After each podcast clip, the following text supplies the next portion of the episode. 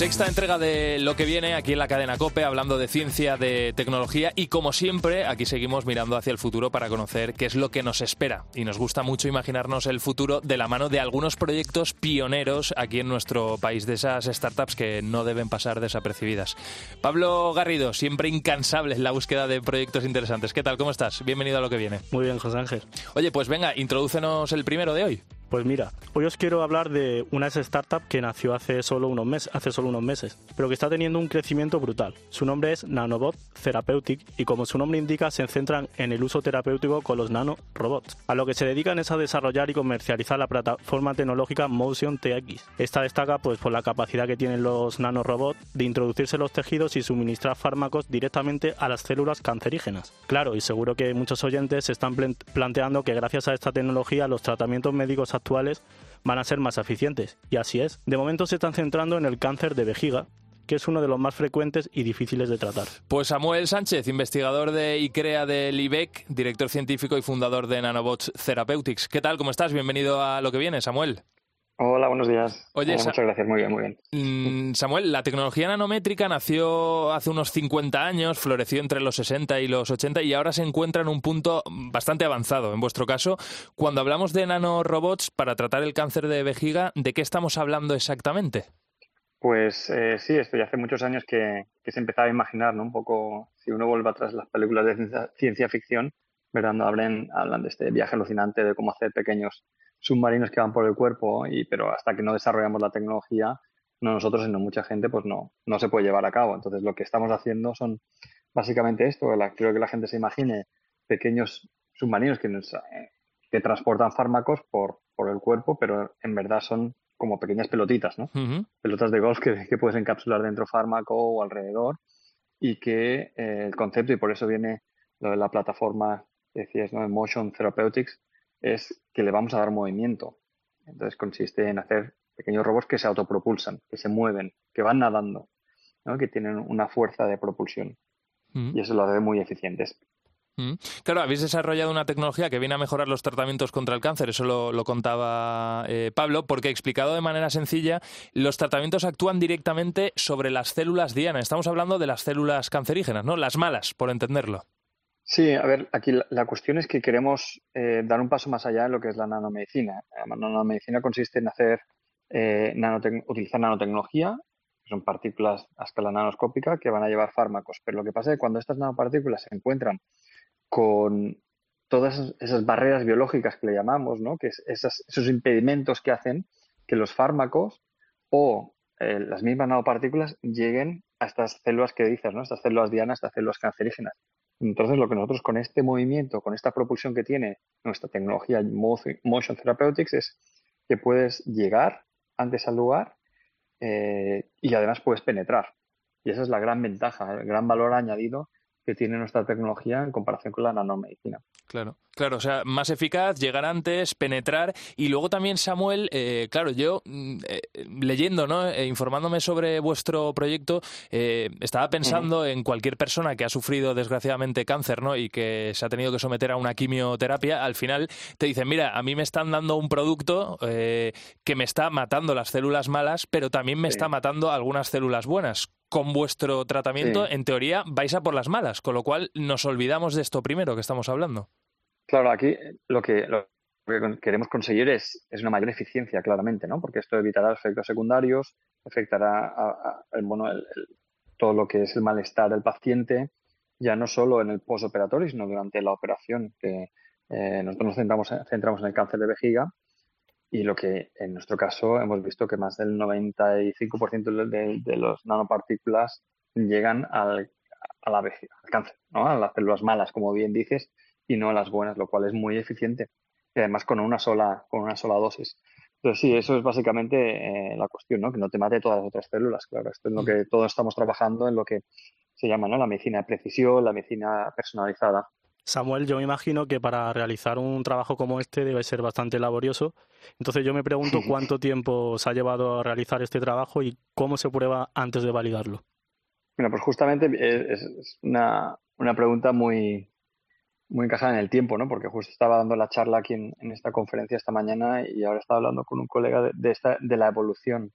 Hace hace 10, 15, 13 años, ¿no? Empezamos a hacer la primera, el primer robot que se movía, pero solo fue hace hasta cinco años en el que conseguimos que se moviera este nanorobot, que fuera biocompatible y se moviera con, con urea, que es el mayor componente de nuestra orina. Y por eso nos empezamos a, a pensar, empezamos a pensar que, ostras, el, cáncer de vejiga podría ser un buen lugar, ¿no? Una buena indicación para ello. Pero es que hasta solo hace dos años eh, vimos que podíamos inyectarlo en ratones y verlos con eh, técnicas de imagen médica y justo ahora esta semana nos han aceptado bueno, un artículo donde demostramos el primer, el primer caso de tratamiento. O sea que sí, que es, un camino, es una maratón, como muchos de mis, de mis mentores me han dicho, ¿no? Es un camino de fondo, una carrera de fondo, pero, pero hay que ir pegando sprints, ¿no? De vez en cuando y, y ir dando estos, estos saltos. O sea que sí que ha sido más de una década y, va bien mirar atrás en el tiempo porque ha sido muy, muy laborioso, pero estamos, estamos poco a poco llegando. Y es para estar, sí, y es para estar muy, muy orgullosos. Oye, acabas de explicar brevemente por qué el cáncer de vejiga, ¿no? Eh, ¿Por qué mm, habéis empezado con, con, él? Lo acabas de, explicar.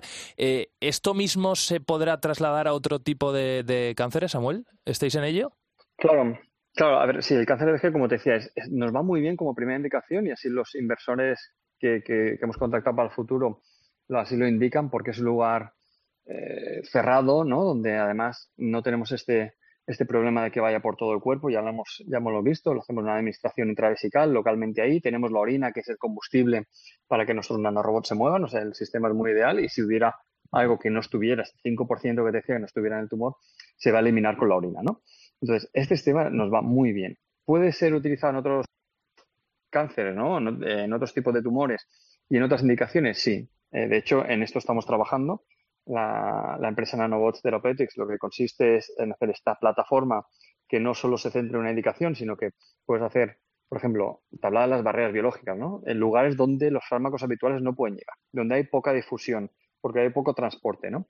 Y entonces estamos haciendo aplicaciones para artritis y artrosis, estamos haciendo indicaciones para la piel, eh, indicaciones también a nivel de, de cáncer colorectal, que acaban de darnos un proyecto, con otro hospital. Entonces, eh, oculares también, tenemos cuatro o cinco indicaciones ahí, como le llaman en el pipeline, ¿no? En, en, mente que vamos trabajando no con una prioridad tan clara como el cáncer de vejiga, pero sí que van, van, a, van avanzando poquito a poco, ¿no? Cuando tengamos alguna, alguna financiación. Bueno. Pero se pueden aplicar a otras, exactamente. Bueno, pues Samuel Sánchez, fundador de Nanobots Therapeutics, ha sido un lujo escucharte y sobre todo gracias también ¿eh? por el trabajo que estáis eh, realizando, que al final es un trabajo que redunda en todos nosotros en, en la sociedad. Os seguimos la pista. Muchísimas gracias. Oye, Pablo, el nivel de hoy está altísimo. ¿Te parece que vamos, vayamos a por el siguiente proyecto? Sí, José Ángel, porque mira, hoy os quiero presentar otro proyecto médico. En este caso se trata de ayudar a los bebés prematuros para que, llegado el momento adecuado, pues puedan abandonar la incubadora sin sufrir ningún daño. El nombre del proyecto es Nido Innova se trata de reproducir lo más fielmente posible un ambiente materno que con una especie de que sea como una especie de incubadora avanzada. La startup ha evolucionado diferentes prototipos que han ido testando en varias UCIs neonatales. También los han ido modificando en base a las recomendaciones que le han ido dando los expertos. Ahora mismo pues se encuentra en fase de prototipo final para ser probado en la UCI del Hospital San Juan de Dios de Barcelona. La siguiente fase pues será organizar un ensayo clínico final con el que podrán tener el OK regulatorio. Eva Díaz Mequia, fundadora del proyecto Nido Innova. ¿Qué tal, Eva? ¿Cómo estás? Bienvenida a lo que viene. Muy bien, gracias. Gracias por invitarme. Oye, Eva, ¿en qué se diferencia vuestro Nido Innova de cualquier incubadora de las que ya se pueden encontrar en, los hospitales? Pues bueno, para, ser un poco más concreta, el, proyecto, el producto en sí es, un producto que se coloca dentro de la incubadora. ¿vale? digamos que no es por sí propio una incubadora, sino que el niño en el momento en el que pasa del útero de la madre a una incubadora, digamos que toda esa contención y ese ambiente materno que tenía en el útero materno le falta. Entonces lo que hacen actualmente es con el, equipo profesional, con, recursos del hospital, con sábanas y toallas, le crean como una especie de nido dentro de la propia incubadora. Entonces, a, partir de detectar esta problemática y, digamos, esta falta un poco de recursos, se, desarrolla un producto. este producto es el, el, producto Nido, el producto del que viene del proyecto Nido Innova, y lo que intenta es pues, solucionar esas limitaciones tanto físicas como emocionales que presenta el prematuro en el momento en el que pasa pues del útero a, la incubadora. Oye, eh, acabas de dar la clave, ¿no? O sea, aquí se trata de, por un lado, eh, garantizar que ese bebé prematuro crezca correctamente para que se le pueda sacar de la incubadora y por el otro lado que sienta ese afecto, ¿no? Durante, durante el tiempo que esté en la incubadora, que por supuesto, no está en contacto con su mamá y con su papá, ¿no? Entonces, ¿qué tecnología eh, incorporáis a esa base, ¿no? Vamos a decir, eh, colchoncito pequeño, ¿no? porque lo entienda todo el mundo. ¿Qué, tipo de tecnología? Sí, digamos que la gente se tiene que imaginar como si fuera una cuna donde, donde se coloca el niño, ¿no? que va dentro de la incubadora. Entonces, la tecnología que presenta el producto se divide sobre todo en dos partes. Eh, digamos que el proyecto grande inicial eh, tiene una parte como más de, espumas, de colchones, que está hecha por varios módulos. Es un producto modular que se, compone pues eso, por diferentes piezas, diferentes módulos que lo que hacen y aseguran es que cada X horas eh, el prematuro hay que cambiarle de posición y entonces mantenga la posición correcta en base a las necesidades específicas que, presente. Y luego incorpora una parte, mm, digamos, mucho más tecnológica en la base del propio producto, que es como un mecanismo que al final lo que intenta es como reproducir a la respiración de la madre a un ritmo, a ritmo digamos, lento, un ritmo de respiración mientras se duerme. Esto también lo que se, lo que se está investigando es que también puede reducir lo que son eh, las apneas de sueño. Poco para que, os hagáis una idea. Oye, Eva, contábamos antes que el, proyecto está en prototipo final para ser probado por la UCI del Hospital San Juan de Dios de Barcelona, pero ¿podrías contarnos alguna experiencia que hayas, que tenido con algún bebé? Sí, digamos que el, producto, sobre todo esta primera parte más postural que os comentaba, eh, que es la primera necesidad a detectar y es fundamental y actualmente no se tiene, sí que se ha probado en diferentes hospitales con diferentes niños y contestando a tu pregunta, al final lo que sí que se ve es que una vez que el niño, el prematuro está dentro del nido, eh, del nido, digamos que estamos desarrollando, está mucho mejor contenido y el reflejo de una buena contención y de que esté bien posicionado también es que al final, digamos que los niveles de estrés también bajan. Por eso está tan conectado todo lo que es un beneficio físico, pues al final le supone un beneficio emocional, ¿no? Mm y un poco lo que se ha observado. Son estudios observacionales que luego obviamente llevarán a un ensayo clínico que estamos organizando. Eh, esto, Eva, además, eh, claro, aquí estamos hablando de la parte del niño, por supuesto, que es donde vosotras os centráis, pero también eh, para las familias saber que hay un desarrollo ¿no? hecho y pensado que está ayudando a sus bebés, entiendo que les tranquilizará dentro de una situación que ya de por sí es bastante complicada, pero digo que habréis tenido contacto con algunas familias ¿no? y que os habrán dado algo de, de feedback. Sí, 100%. Acabas de decir una cosa súper importante y súper interesante, que al final el proyecto, eh, obviamente quien llama la atención es el prematuro, pero el producto y el proyecto se han desarrollado teniendo en cuenta tres usuarios. Es decir, tenemos por un lado el prematuro, por otro lado tenemos a los padres y por otro lado tenemos al equipo profesional. Es decir, que el producto, desde un punto de vista, digamos, estético y de, de, cómo se ha formalizado tiene 100% en cuenta también a los padres para incluirlos dentro del desarrollo del prematuro pero también hay que tener muy en cuenta el equipo profesional que al final se pasa 24 horas sobre 24 horas trabajando con estos niños, por tanto el producto se tiene que formalizar en un elemento súper ergonómico, súper pensado para momentos de urgencia, para que se pueda desinfectar y, para reducir seguramente los tiempos de trabajo. Eh, Eva, dices que, vosotras nacéis por una necesidad que habéis visto, ¿no? Que es que la mayoría de hospitales no tienen los recursos necesarios para ofrecer lo que necesitan los bebés prematuros, ¿no? Y que, y que tiran de pues eh, lo que encuentran, ¿no? O lo que tienen a mano, que al final entiendo que serán toallas, que serán mantas, etcétera, ¿no? Entonces, eh, como estáis en un punto muy inicial, ¿Qué debería pasar para que este nido Innova estuviera en eh, cuantos más hospitales eh, mejor? Pues yo creo que lo primero, lo primero de todo, está claro que todo, toda startup despega en el momento que hay una financiación, eh, cosa que inicialmente sí que la ha habido, pero también estaba clarísimo que al final es un proyecto que nace de, de una metodología común de trabajo es decir, que al final los hospitales tienen una metodología, de común de trabajo en base a, estas prácticas y, hay que hacer, digamos, el traspaso de, esa metodología que se ha hecho a través de sábanas y toallas a, un producto que al final es un medical device. Entonces, hay una fase muy importante de formación, de formación y de financiación.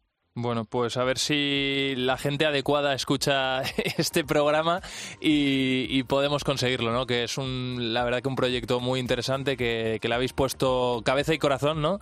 Que también muchas veces es importante y seguro que, va a tener muchos éxitos. Eva Díaz eh, Mequia, fundadora del proyecto Nido Innova. Eh, bueno, como al final habéis puesto vuestro talento al servicio de los más peques y de sus familias, te deseo lo mejor, que vaya muy bien. Muchas gracias a vosotros por contactarme. En COPE, lo que viene. José Ángel Cuadrado. Un nuevo conflicto sacude el mundo y mientras todos contenemos la respiración viendo las imágenes de los enfrentamientos cuerpo a cuerpo entre el ejército israelí y Hamas, la inteligencia artificial juega su papel y puede ser determinante en la resolución de este conflicto.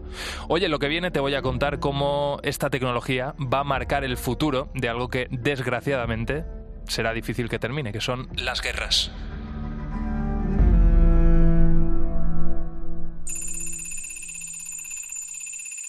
Luis Martín, director de influencia digital de JIC y experto en inteligencia artificial. ¿Qué tal? ¿Cómo estás? Bienvenido a lo que viene, Luis. Hola, ¿qué tal? Encantado de estar con vosotros. Es un placer tenerte. Eh, oye, al margen de cómo jamás pudo superar al ejército israelí y sorprenderle, que eso también es para, para, estudiarlo, entre otras cosas se habla de que utilizaron sistemas analógicos y que precisamente por eso burlaron al avanzado ejército israelí.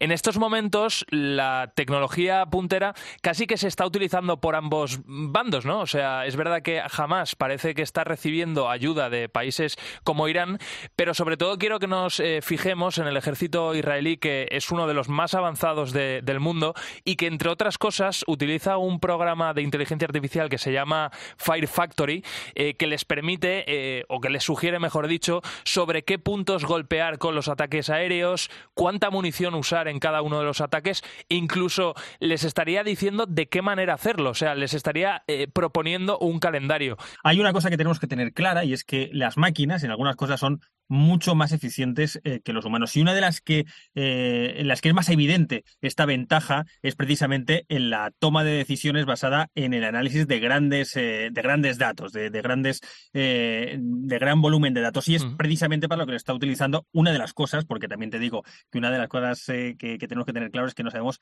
ni la mitad de la mitad de lo que realmente están haciendo todos los ejércitos. Obviamente por un tema de, de seguridad y luego porque en algunos casos están hasta casi casi, casi en el límite de lo que es eh, ético e mm. incluso de lo que es legal. Pero en esa parte de toma de decisiones eh, de, eh, basada en análisis de datos es uno de los usos más claros y más evidentes, porque al final hay uno de los conceptos que se llama de niebla de guerra, que, que utilizan los ejércitos y, los militares cuando tienen mucha información, y, pero no tienen realmente la constancia de qué es lo que está ocurriendo en el campo de batalla, porque al final todos nos podemos imaginar por las películas y por desgracia por, por la realidad que estamos viendo estos días, hmm. como, es una, una guerra y el caos que hay y la, eh, es vital el poder tener datos suficientes para tomar decisiones cuanto más rápido, mejor para adelantarte al enemigo. Y si eres capaz incluso de predecir qué es lo que va a hacer, pues vas a ser mucho más efectivo. Y en esto, en el análisis, como digo,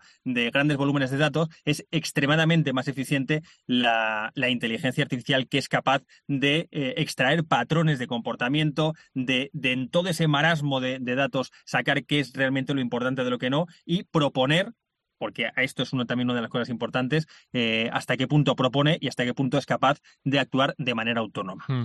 Desde luego que, o sea, partimos de la base de que estamos eh, abordando un asunto de una manera un poco fría, porque aquí estamos hablando, desde luego, eh, de, vidas en juego, ¿no? O sea, en las guerras, desgraciadamente, siempre muere, en este caso ya bastante gente, ¿no? Pero bueno, vamos a abordar esto con, de una manera un poco fría y un poco distante, ¿no? Cuando tratamos el, el tema. Claro, oye, Luis, eh, hablando un poco de tecnología puntera, la robótica militar, robótica eh, más allá de los drones, ¿no? Eh, que, al final se mueven con inteligencia artificial. Claro, aquí mucha gente, porque además algunos medios han hablado de ello y se han visto imágenes. Hay, por ejemplo, en Boston Dynamics, ¿no? Tiene robots muy avanzados. tiene uno que yo creo que todo el mundo le viene a la cabeza, que es el del perro, ¿no? Este que, además tiene una libertad de movimiento, exacto, que es acojonante. claro, ese tipo de robots vamos a quitar la parte ética que ahora la vamos a tratar, ¿eh? Pero ese tipo de robots los estarían utilizando ya, los estarían probando ya algunos ejércitos. Bueno, en concreto el AlphaDoc se está utilizando para tareas de transporte, que es otro de los, eh, de los usos, digo, más, más extendidos de esto. Al final, que puedas enviar eh, munición, víveres, eh, para todo el tema de logística, en vez de que sean personas que se juegan la vida, que sean robots los que entregan, digamos, a la retaguardia, a la, a la vanguardia, todas, todas estas, estas necesidades logísticas, es un gran paso. Pero como dices, ya se está dando un paso, un paso más. Es lo que se denominan las armas autónomas letales. Luego están las semiautónomas, para, para entendernos, y que ya hay que las utiliza que básicamente eh, las llaman, por ejemplo, municiones merodeadoras, que es como una especie de aparatito, o sea, un aparatito, como una especie de mini tanque, hmm. eh, en los cuales el soldado le, marca, digamos, un terreno que tiene que, estar eh, patrullando y ahí el robot tiene la. Pues, si el, el, humano le da la orden de disparar a lo que se mueve, dispararía de forma autónoma a cualquier objetivo que apareciera. Eh, y esto ya al final es un arma semiautónoma, pero las armas autónomas letales, que son las que son capaces de matar por sí mismas sin que haya un humano detrás, son las que realmente nos tienen que, preocuparnos. Estados Unidos y Rusia, por ejemplo, han rechazado ya varias veces eh, que se haga una prohibición unánime por parte de, organismos internacionales para el desarrollo de estos sistemas de combate autónomos. Es decir, que los están ahora mismo desarrollando.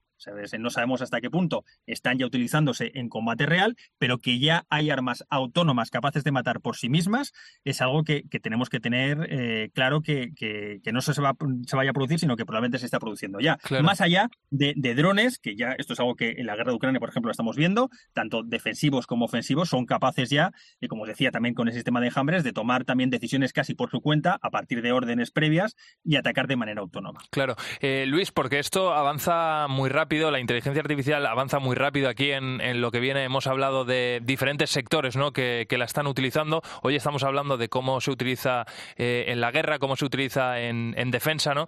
Em, hablemos eh, ya por último de la parte ética y de la legislación vigente que hay ahora, ahora mismo. Claro, si ponemos el, ejemplo que decíamos ¿no? del, perro, ¿no? El, robot perro de Boston Dynamics, que de momento, como tú decías, se utilizaba para llevar víveres, por ejemplo, pero en algún momento, de repente, imagínate que se usa para atacar, ¿no? Y ataca algunos objetivos civiles. Eh, que en teoría no podría haber atacado, ¿no? ¿De quién es la responsabilidad? ¿Quién respondería ante todo esto? ¿En qué punto está la legislación ahora mismo? Bueno, al final, mm, digamos que la, por encima de todo debería estar la Declaración Universal de Derechos Humanos y el derecho internacional humanitario. Pero sabemos que, por desgracia, eh, pues es algo que, que, que, las guerras muchas veces eh, no se tiene en cuenta y se lo saltan eh, directamente. Hmm. desde el punto de vista ético, todos los ejércitos sí que están, cada uno en, mayor o menor medida, están haciendo documentación, están sacando resoluciones propias para dejar claro quiénes son los responsables como dices, pero también marcar líneas claras. Por ejemplo, en el tema de eh, España, por ejemplo, que hizo una estrategia de, que ya ha, presentado hace, hace muy pocos meses, este verano, una estrategia de desarrollo de implantación y uso de la inteligencia artificial en el Ministerio de Defensa. Una de las cosas que deja claro es que siempre todo lo que haya con inteligencia artificial tiene que ser con supervisión humana, que no va a haber en ningún caso acciones autónomas por parte de esta inteligencia artificial. Pero si llegara, como decías, en algún momento a, provocar bajas civiles o, hay un mal uso de estas tecnologías, en el caso de España, por ejemplo, dejan claro que el responsable sería el jefe del Estado Mayor de la Defensa, el GEMAT, pero también el secretario de Estado en el Centro Nacional de Inteligencia o el secretario de Estado de Defensa. O sea que hay claramente quien, eh, identificado quién es la persona responsable del empleo directo y de la decisión de uso de armas eh, basadas en inteligencia artificial. Esto es muy importante, ¿eh, Luis. O sea, esto es importantísimo, que se señale claramente qué persona o qué personas serían las responsables de todo esto. Oye, eh, Luis, ¿tú te imaginas en un futuro un enfrentamiento? Claro, yo decía, cuerpo a cuerpo entre militares. Ahora es realmente es una situación mixta, ¿no? Porque se están utilizando, como tú decías, varias tecnologías que son autónomas, los drones, etcétera, pero sigue habiendo militares sobre el terreno, militares militares que, pilotan, ¿no? que conducen los, los tanques. ¿Tú te imaginas eh, a medio plazo un combate en el que directamente todo lo que se utilice eh, sea eh, con inteligencia artificial o que se esté manejando desde puntos externos? Bueno, eh, que se maneje desde puntos externos es más que probable, de hecho es mm, eh, el futuro muy, muy, muy cercano que tenemos. Pero al final las guerras lo que, lo que se busca es hacer el mayor daño posible mm. y por desgracia los objetivos al final finales en muchos casos la población civil. Entonces, por desgracia, eh, un, escenario en el que fueran robots contra robots, pues eso lo vemos en las películas, pero por desgracia, como digo, yo creo que en la vida real eso no lo, no lo, no lo veremos. Mm. Bueno, pues también te digo, esto es una desgracia, ¿eh? O sea, que estemos hablando de esto es una, es una absoluta desgracia. Ya lo he dicho, ¿no? Que hemos tratado el tema de una manera fría, porque es que no se puede tratar de, otra manera, pero ojalá no hubiera, no hubiera guerras. Pero de todas formas, Luis Martín, nos lo has explicado eh, súper, súper bien. Eh, ha sido un placer, director de influencia digital de JIC y experto en inteligencia artificial, tenerte en lo que viene. Te volvemos a llamar. Cuando queráis, hasta luego. Pues hasta aquí la ciencia, la tecnología, el futuro en, lo que viene en este programa de la cadena COPE, en el que intentamos presentarte cuál va a ser el futuro a medio y largo plazo, nuestro futuro, el futuro de la humanidad, el futuro de, la sociedad y adelantarnos, ¿no? Poder tomar decisiones con todo esto que te contamos. Espero que los contenidos hayan sido de tu interés. Los puedes recuperar, por supuesto, en nuestra página web. Solo tienes que buscar en programas lo que viene. Ahí está colgado el podcast y, por supuesto, los mejores contenidos contenidos los tienes también en las redes sociales de esta casa de Cope. Hasta siempre.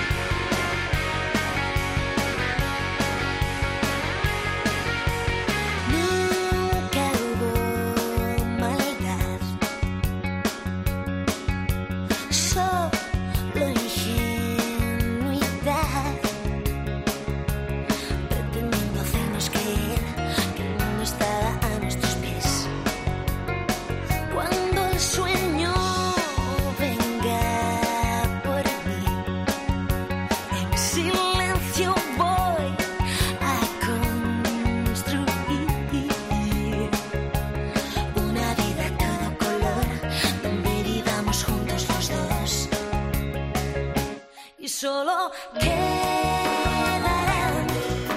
Los buenos momentos